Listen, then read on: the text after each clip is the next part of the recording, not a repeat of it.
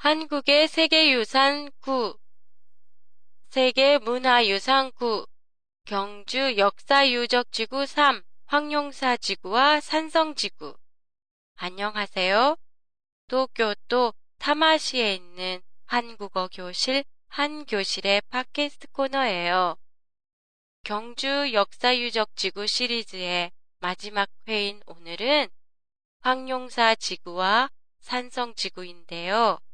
이 두 지구는 한국 드라마 선덕 여왕에 나오는 선덕 여왕과 관련이 많습니다.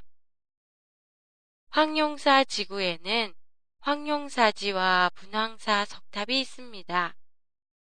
황룡사는 고려시대의 몽고의 침입으로 전부 불에 타 없어져 지금은 터만 남아 있어요. 그래서 황룡사지라고 합니다. 몽고 침입 전에는 약 4.8m의 금동으로 만든 삼존상이 금당 안에 그리고 9층 목탑이 있었다고 합니다. 황룡사 9층 목탑은 첨성대를 축조한 선덕여왕 시대에 백제의 장인 아비지에 의해 완공되었어요. 구층탑의 각 층은 신라의 아홉 개의 주변 국가를 상징해 신라가 그 주변 불교 국가의 중심이 되는 것을 기원하기 위해서 지었다고 해요. 황룡사 바로 옆에 있는 절이 분황사예요. 분황사는 신라 시대의 유명한 스님인 원효대사가 거처했던 곳으로도 유명합니다. 현재 남아있는 신라 석탑 가운데 가장 오래된 걸작품으로 돌을 벽돌 모양으로 다듬어 쌓아 올린 석탑이에요.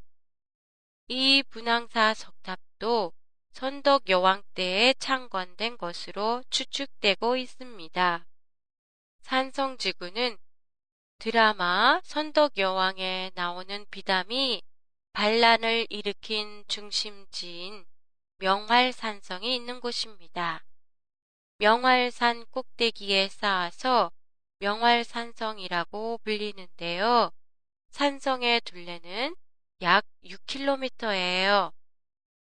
다듬지 않은 자연석을 이용해 쌓아 올린 산성으로 지금은 거의 허물어져 군데군데 흔적만 남아 있을 뿐입니다.